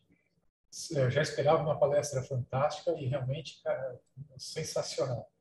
É, eu tenho uma pergunta. Em, em que momento que aparece Babylon? Porque você falou de várias entidades né, envolvidas com Telemann. Mas e a Babylon? Onde ela então, é? Babylon, Babylon não aparece no livro da lei. É, no máximo que você vai ter no livro da lei é a indicação da mulher escarlate, o que nós entendemos como sendo um aspecto de Babylon. A mulher escarlate está em Babylon, mas Babylon não está na, na, na mulher escarlate. Ou seja, Babylon como um aspecto maior do que a, a apenas a mulher escarlate. É, isso não está em conformidade com a ortodoxia é, telêmica, até porque você, é, eu consigo, pelo citando o próprio Crowley, é, dizer que eu estou errado, mas eu também consigo, citando o próprio Crowley, dizer que talvez eu esteja certo. E, então, Babylon ela passa a surgir no contexto telêmico, principalmente por causa do A Visão e a Voz, que é o livro que vai é, discorrer sobre o, o trabalho de Crowley né, adentrando os retiros neonoquianos. Esse é um trabalho que ele começa lá em 1900, no México, né, que é a, ele passa, ele, é um período que ele se desentende lá na, com a Golden Dawn, vem para o continente americano, vai para o México, e no México ele começa a adentrar os retiros neonoquianos, só que aí ele adentra um, dois e sente que o negócio ali não, não vai avançar, ele para, guarda, anos mais tarde ele vai para a Argélia é, e refaz e faz essa, esse avanço. Babylon vai surgir ao momento que ele entra no 12º Haiti e ele vai encontrar o local, o reino de Babylon no segundo Haiti. Então, do, mas durante esses retiros, então, é o 12º e 15 Enfim, é, um, é, é ali no 12º e 15 ali, ele vai, é, que ele vai ter a primeira visão de Babylon. Inclusive, a primeira anotação vai ser Babilônia. E aí, em determinado momento, que ele a, a, o anjo fala para ele, não, que essa é uma palavra de sete letras que é equivalente a uma palavra de quatro. E aí ele começa a fazer a correlação da geometria de caos enquanto essência, enquanto força, igual Babylon. E aí que vai surgir essa notação que a gente utiliza. Babylon, posteriormente, ela vai ser muito trabalhada, principalmente pelo Jack Parsons, é, e aí já é 1940. O Parsons ele vai ter uma ele vai descrever isso num trabalho, um livro, que é o livro de Babylon, que vai descrever o Babylon Working. Babylon Work também foge um pouco da ortodoxia telêmica, porque ele tem um personagem que é bem controverso, porque o parceiro dele era o Ron Hubbard, né, que era o fundador da cientologia. Uh, mas ali que ele vai ter toda uma série de insights que, inclusive, vão é, influenciar, se não diretamente, magicamente, outros movimentos que vão vir à frente. Então, é, Babylon vai ter esse desdobramento mais para frente. Ah, desculpa, ainda com Crowley, em 1913, quando ele se torna bispo gnóstico, ele escreve o Liber 15, escreve a, a, missa gnóstica, ele vai escrever o credo gnóstico, e no credo, é um ponto até interessante, no credo gnóstico do Liber 15 não tem Nuit, não tem Hadith, não tem Hahorquit. Todos esses, esses, dados do livro da lei, eles são dados como sendo que o Senhor, que é um princípio que vai estar além dos véus, que vai estar além daquilo ali que pode ser compreendido. Então, esse, todo esse assunto que a gente falou, ele já está dado logo no início, e aí Babylon vai surgir ali, como a grande mãe, o ventre de onde todos nós viemos e para onde todos nós iremos retornar. Fantástico. Eu ainda vou passar a palavra. A gente estava com um visitante ilustre, Flávio Ih, Watson, rapaz. Foco de Pestilência, estava aqui. Eu ia aproveitar primeiro para parabenizar que o livro foi financiado e aí, finalmente a gente vai ter o livro com todos os comentários e tudo. E queria que ele falasse um pouquinho. Se vai ter alguma festa, vai ter alguma coisa, e, um, e falasse um pouquinho também desse episódio que o Thales citou, do, do Egito, do Foco de Pestilência. E aí, galera, entrei de furão aqui na parada. Boa noite para todo mundo. É, cara, primeiramente, pô, meu irmão Thales, parabéns aí pela apresentação, foi, foi excelente, cara. Obrigado, brigadaço, assim, por ter trazido tanta coisa legal pra gente. Cara, então, assim, é, de recado, assim, que eu, já que, que, o, que o Marcelo abriu esse espaço aí, já que você falou aí também de, de calendário, o Calem todo ano a gente faz uma festa de celebração da escritura do livro da lei. Então eu queria aproveitar para chamar todo mundo. A gente ainda não está com programação fechada, mas a gente vai fazer alguma coisa no dia 8 de abril, aí em São Paulo. Eu estarei em São Paulo. Então, depois de muito tempo, estarei por aí. E aí vamos ver o que, que, que, que, que os protocolos vão permitir que a gente faça presencialmente, com máscara ou todo mundo se agarrando, mas a gente vai tentar fazer alguma coisa aí. Estou tentando bolar alguma parada ah, que vai misturar é, tanto alguma coisa online para transmissão no canal e tal, mas a gente quer fazer alguma coisa presencial também, nem que seja pequena, com algumas pessoas. Então, no dia 8 de abril, ainda não temos programação, mas vai ter alguma coisa, assim, com certeza. Hoje, hoje mesmo a gente estava conversando. Então, eu e o Vinícius, também lá do Calém, estaremos aí em São Paulo. O Peu já está morando aí, Mariana está aí também. Então, a gente vai se encontrar em algum lugar. Breno, Raquelzinha. Vamos todos nos ver e receber algumas pessoas para fazer alguma coisa aí. E quanto ao financiamento, o financiamento está andando. As pessoas da, da Pressagem estão querendo me, me comer meu fígado, porque eu tô devendo algumas coisas que eu tô enrolado para entregar, mas vai sair. tá pronto. Eu tô fazendo algumas pesquisas ainda para entregar algum material, mas estamos em contato, como o Teles falou, o Thales falou, é, com um egiptólogo que vai traduzir a Estela direto para o português. Então nós teremos pela primeira vez uma tradução direta do egípcio para o português, porque o que a gente tem hoje é uma tradução é, da Estela para o francês, que foi o que o, o que o, o, Crowley pegou, né? Ali antes do, do, do, do, grande ritual. Então, quando ele contou a Estela, aquela história que o, que o Thales contou, é, ele comenda uma tradução para o francês no Museu Bulac. E aí, a partir dessa tradução do francês, que ele faz aquela paráfrase que a galera geralmente recita quando faz o Liberreste ou quando faz algumas outras práticas telêmicas que se você recita lá, né, unidade ao máximo revelada, eu adoro o poder do teu alento, supremo, terrível Deus, etc, etc, etc, que é a paráfrase já do, do, do, do que o Crowley fez a partir da tradução para o francês. Existem outras traduções para o inglês, mais contemporâneas, porque o, egípcio lá do, de 1904 era um egípcio ainda muito engatinhante, né, então tem coisas que foram atualizadas. Assim, na essência, basicamente, a coisa é, é bem parecida com o que se tem naquilo ali, mas tem traduções para o inglês mais contemporâneas e a gente vai agora ter na edição que vai sair dos comentários do livro da lei, que vai sair aí pela presságio, a gente vai ter pela primeira vez uma tradução direto do egípcio para o português. Isso aí é absolutamente inédito, assim como o livro inteiro é inédito, porque o livro vai reunir é, os três comentários principais do livro da lei, que é o antigo comentário, que é publicado no The Equinox, né, ainda, é, se não me engano, no, no, no, número 7 do volume 1 do Equinox, tem o comentário antigo, que é considerado o primeiro comentário que o Crowley escreve sobre todos os versículos do livro. Depois vai ter o comentário novo, que não é publicado em vida, o Crowley morre sem ver esses, esses comentários editados. Esses comentários eles são objeto de uma operação mágica em que o Crowley realiza em Cefalu, então ele lá em Cefalu, na Itália, né, aquela doideira da abadia de Telemann, ele faz uma série de operações mágicas, invocações para invocar Radit, como está escrito no terceiro, no, no terceiro, capítulo, no segundo capítulo, agora não lembro, é no terceiro capítulo que é dito isso. É, não, é no terceiro mesmo, no segundo não. Né, que Radit fará sua mão, sua pena firme e tal, para interpretar o texto. E aí ele faz isso em Cefalu e aí escreve o, segundo comentário, que é um comentário bem longo, páginas e páginas às vezes. Eu estou parado agora num comentário do, do versículo 54, que é aquele que fala de, de Maria é, será atropelada por rodas e tal. Nossa, são 10 páginas de comentários só para falar desse pedaço. Fala um monte de coisa, é uma doideira. Né? E tem um terceiro comentário, que é o comentário de Geridenses, que ele é feito em, dos, em 1925, se eu não me engano. O segundo comentário é feito em 1922, se não me engano. E aí o de Geridenses é um comentário mais curto, bem sintético, ele é mais curto até que o comentário antigo. É, e não tem comentário do terceiro capítulo, ele só comenta o primeiro, o segundo capítulo, o terceiro capítulo ele fala assim, nesse capítulo aqui a gente não, não tá além tá além da capacidade de comentário, eu me, res, me restringe apenas a falar dos dois primeiros. E aí o comentário curtinho. Aí essa edição vai ter os três comentários editados pela primeira vez, pela segunda vez no mundo, pela primeira vez no Brasil, pela segunda vez no mundo. Porque esses três comentários nunca foram só foram publicados apenas uma vez pelo Kenneth Grant e o, e o, e o John Simons, que publicaram em 1973 ou 74, que publicaram um livrão azul grandão que é o Mystical and Philosophical Commentaries.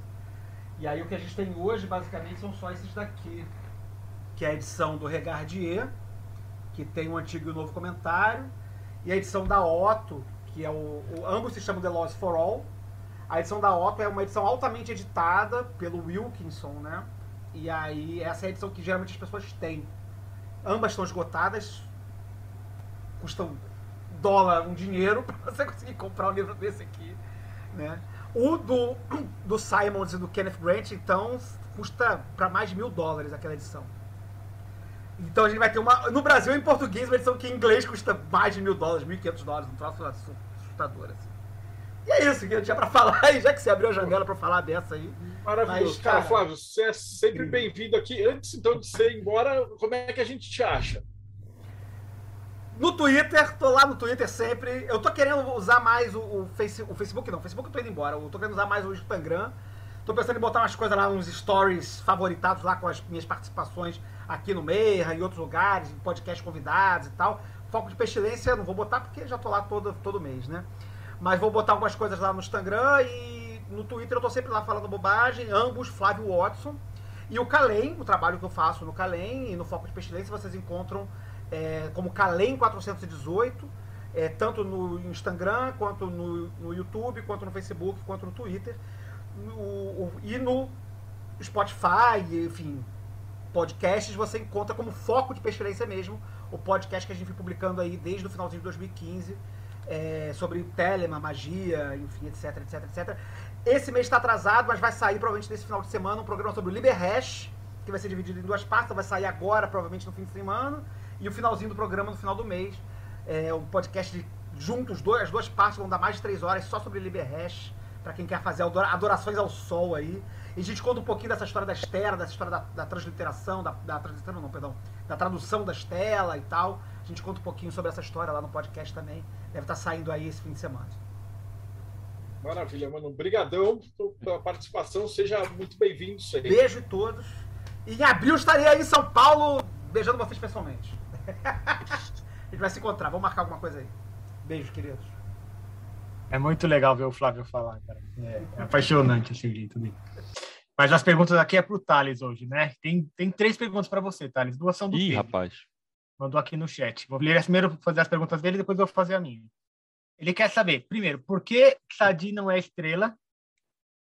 Você quer que você explique ah, isso daí? Ah, essa aí vai ser mais complicada. Essa é melhor deixar para outro.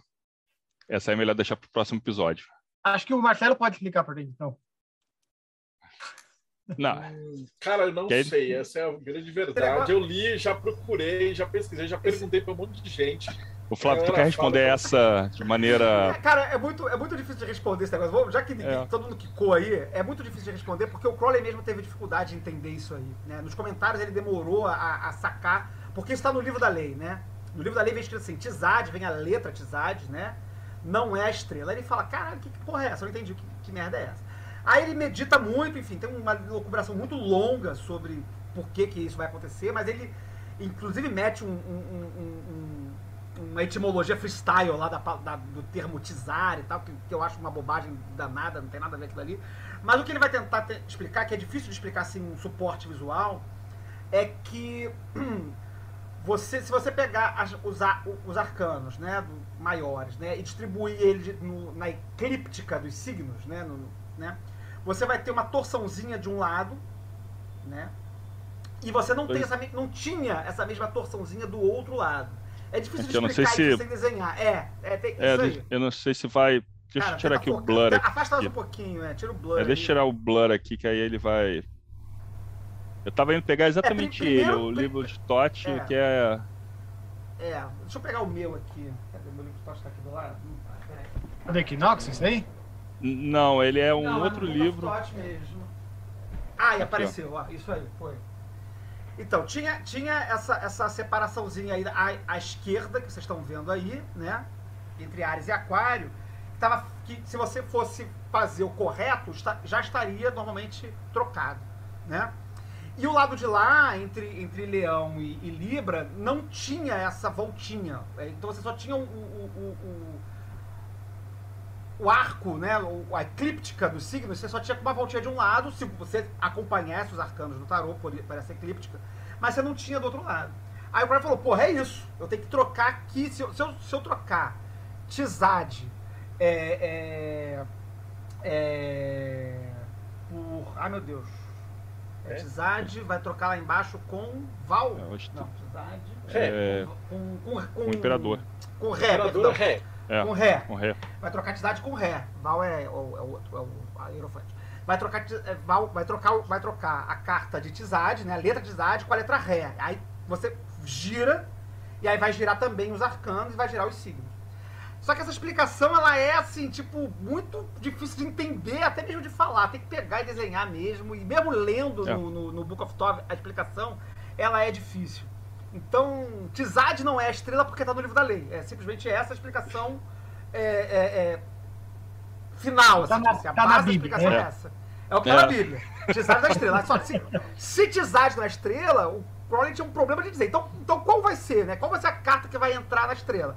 Aí ele faz esse jogo todo astrológico para jogar Re na estrela e subir Tizade para ser imperador. Só e... que aí é, isso, isso vai dar um, um, Ele vai inventar lá que, porra, tem a ver então a letra Tizade com o prefixo de Kizar e de César e de não sei o que. Mas isso aí é doideira do Crocker, nada a ver. É, igual vai ter gente também depois que vai dizer, pegar aqui que esse aqui é o trecho do, do manuscrito, né? O que é. Crowley fala é que ele, ele, leu isso aqui que é o Tizade. Aí tem gente que vai falar que uhum. depois que não é o Tizade, que isso aqui é, é, era outra coisa, que é, enfim. Só que aí entra naquela parte da, da polêmicas teológicas. É, aí já vira teologia Tele... telêmica muito, é... muito hardcore. Aí teologia telêmica, teologia telêmica aí já, já complica. É, por, isso que eu, por isso que eu falei de pula. Essa aí é aí da, da, da confusão. É que nem Fio e Kill, né? Outro dia vieram me perguntar negócio de Fio e Kill. Nem, nem joguei aqui um é. troço aqui que ninguém nem sabe. Polêmica do texto do livro. É... Várias tretas, várias tretas telêmicas. É. Que também é outra também. Esse é um exemplo que o Flávio notou. Acho que eu tenho. Deixa eu pegar aqui. Acho que eu tenho até o destaque dela aqui. Tem ali. Que é... Que não sabem se aquilo ali é um F ou se é um K. Aí a Otto diz que é um K, porque aí tem uma explicação doida de quantidade de números de K que tem no texto. Brother, a galera brisa, assim, muito doideira. Em vez da galera só ir, ir pro mundo fazer o que tem que fazer, vai, vai fazer, né? Vai fazer o que você quiser, não. A é. galera fica brisando em cima dos, dos problemas. Aqui, tá vendo? Esse fio aqui, que aí é. tem. que seria o final. Que é aquele falou. O, o AI falou: você não escreve isso aqui não, senão não vai dar tempo. Vai, sabe que aqui é da Estela, papapá.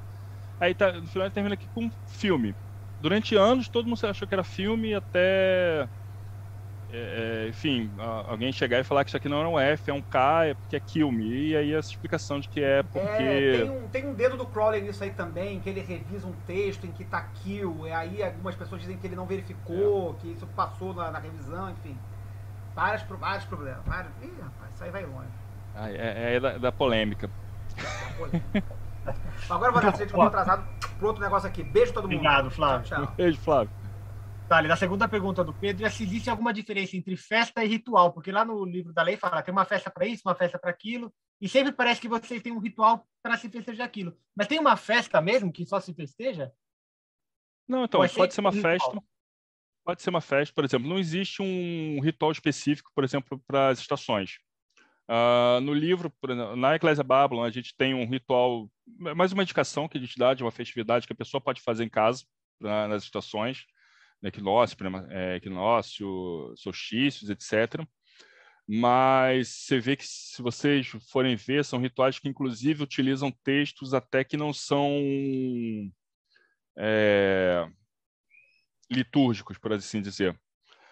No ano passado, logo no início da pandemia, a gente chegou a fazer uma experiência de tentar, estava naquele início de quarentena, todo mundo em casa, e chegou a fazer uma experiência, por exemplo, de fazer uma encenação do Liber 15, que a gente chamou de Cyber Liber 15.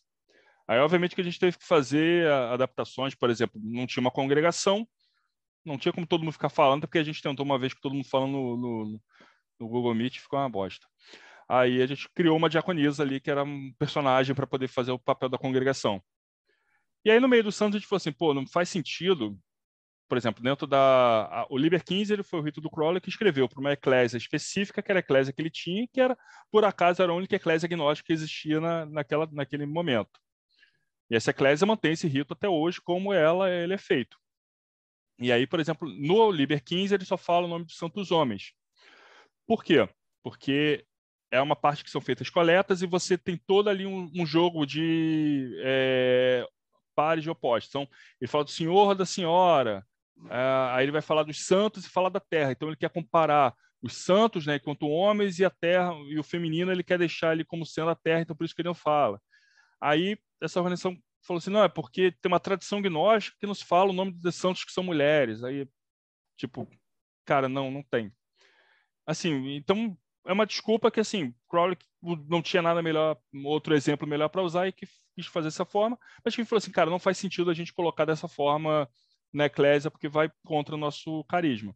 E aí a gente montou uma outra lista, que eram 49 santos, que a gente falou assim, é, é o Crowley mais 24 homens e 24 mulheres. E aí dessas 24 mulheres, a gente pegou, tinha uma poetisa é, que a gente gosta pra caramba, pelo menos eu, eu gosto muito, assim, do, acho o trabalho dela. Ela teve uma vida breve e, ao mesmo tempo, uma, uma existência muito produtiva, que foi a Flor Bela Espanca, que é uma poetisa portuguesa. Então, a gente montou, basicamente, os rituais em cima dos poemas dela. É, não são textos litúrgicos. Obviamente que tem trechos litúrgicos que a gente coloca ali e tal. Então, porque, no fundo, a ideia aqui é, é festejar. Então, assim, é, o ritual, se ele existe, ótimo, vamos executar o ritual. Por exemplo, o ritual de horas, esse de invocação de horas, está lá, porque nos rascunhos lá de, do Crowley, mesmo ele falando, e aí no Liberável ele escreve, que ele escreveu, ele fez que ele era expressas, então ele tem erros que ele nunca cometeria, é, que ele nunca faria daquela forma, mas ele tem um ritual, então execute esse ritual. Mas se não tiver, festeja, celebre. A, a, a, é, o próprio livro da lei, é a lei do forte, mas é a alegria do mundo também. Então, esse é o ponto de ter tanto o festa quanto o, o, o ritual. Entendi. Agora, só mais uma pergunta, eu já libero o pessoal que quando fala de telema, eu, eu me empolgo também. Mas é o seguinte, é, para quem está querendo participar da Santa Temporada Telêmica, é, tem um monte de coisa aí para fazer. Vocês vão ter algum canal, alguma coisa assim que vocês vão falar assim, ó, hoje é o dia de fazer isso. Aí passa o outro dia. Hoje é o dia de fazer isso, para a pessoa poder acompanhar com vocês e poder fazer tudo junto? Ou não? Só, só vai ter uma, um PDF que é ela que vai se virar para fazer as coisas cada dia? Então, esse é a minha ideia.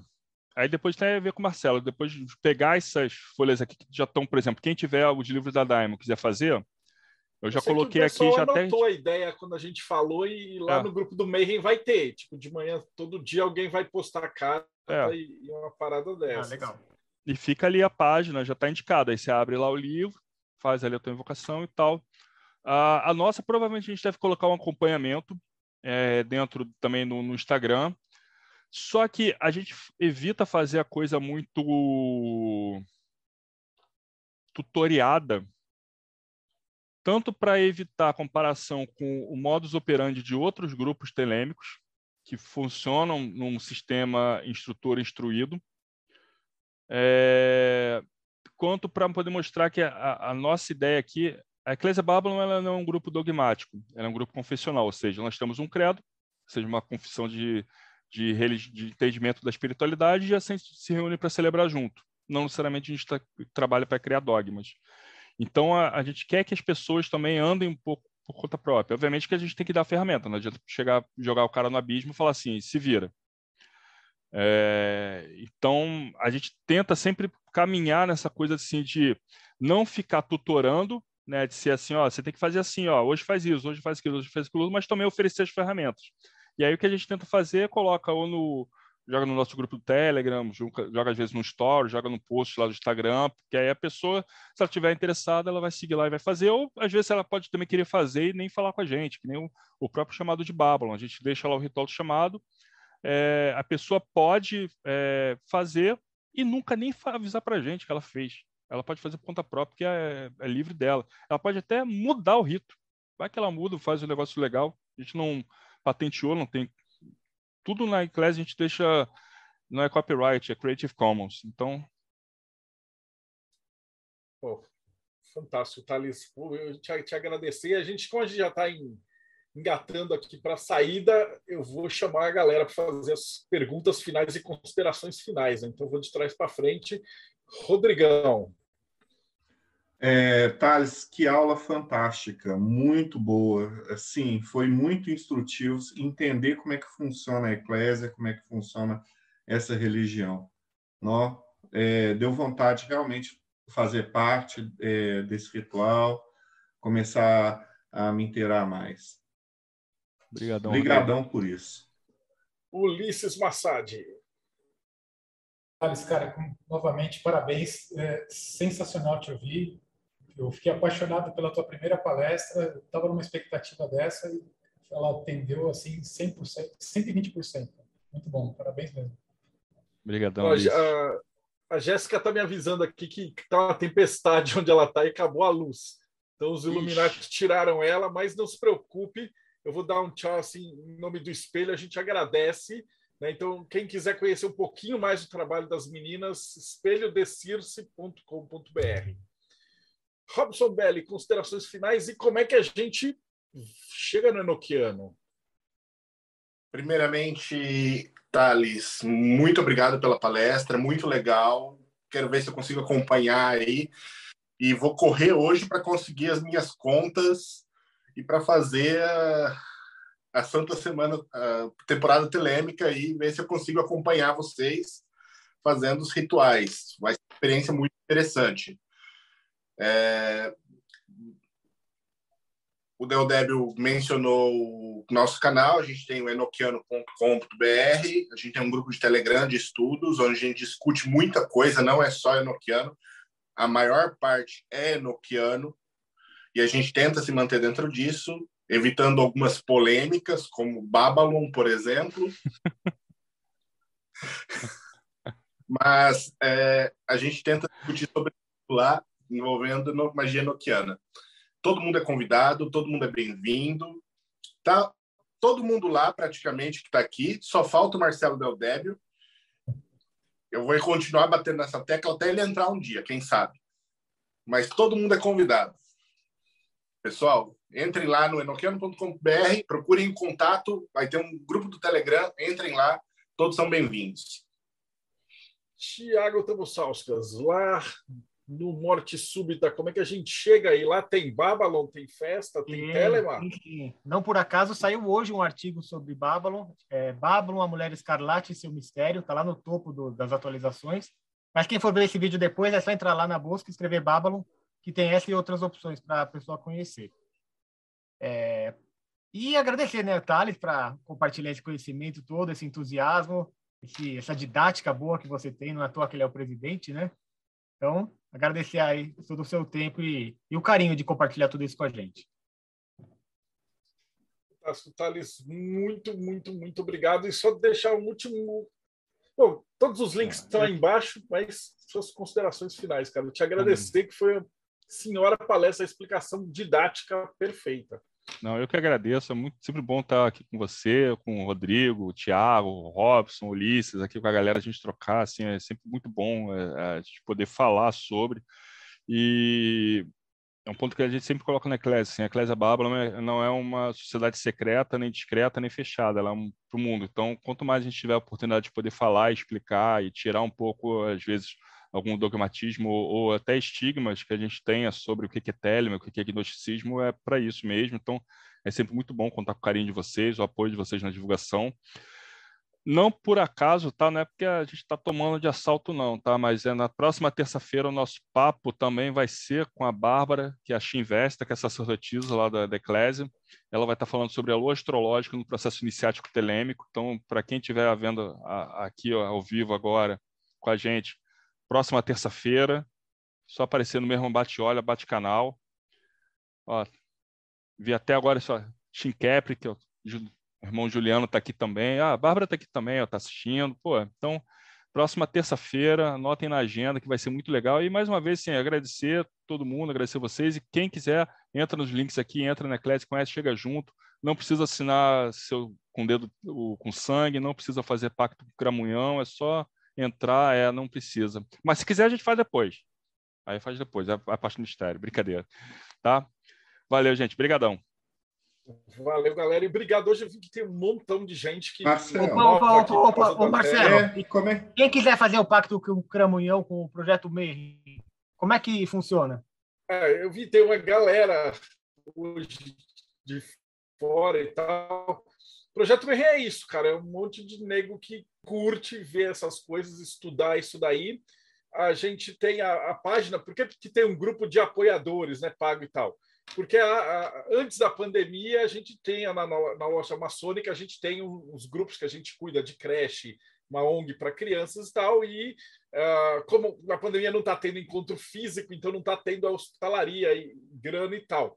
Então a gente tem uma parte de apoio que você pode se cadastrar lá e doa um pouquinho, a gente é, trabalha com isso.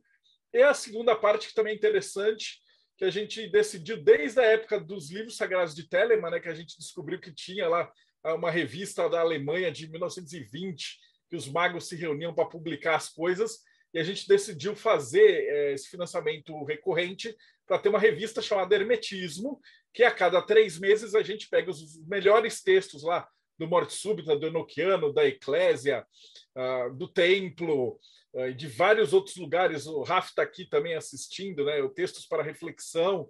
E esses melhores textos a gente junta num livro físico, com ISBN, com registro, com tudo isso daí, para deixar aí um registro histórico do ocultismo do século XXI, né? E para você que está assistindo a gente também, essa entrevista foi de número 280 e tralalá. Então, se você está aqui no canal, dá uma olhada, porque toda semana a gente entrevista de babalorixá a budista, de reverendo até satanista. Então a gente tenta pegar todas as visões possíveis do mundo ocultista, né? de hermetismo, cabala, alquimia, tarô, astrologia, o que você imaginar, a gente está aí chamando uma galera que manja do assunto para conversar com a gente. Então é isso. É catarse.me barra TDC ou projetomayhem.com.br.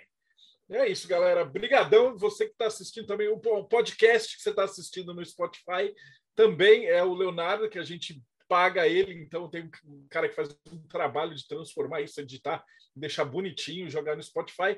Então, tudo isso é, é, o, é o projeto Mayhem, resumindo, né? Então, agradecido, então, dá like, segue o canal, toca o sininho e a gente se vê aí no próximo Bate-Papo Mayhem.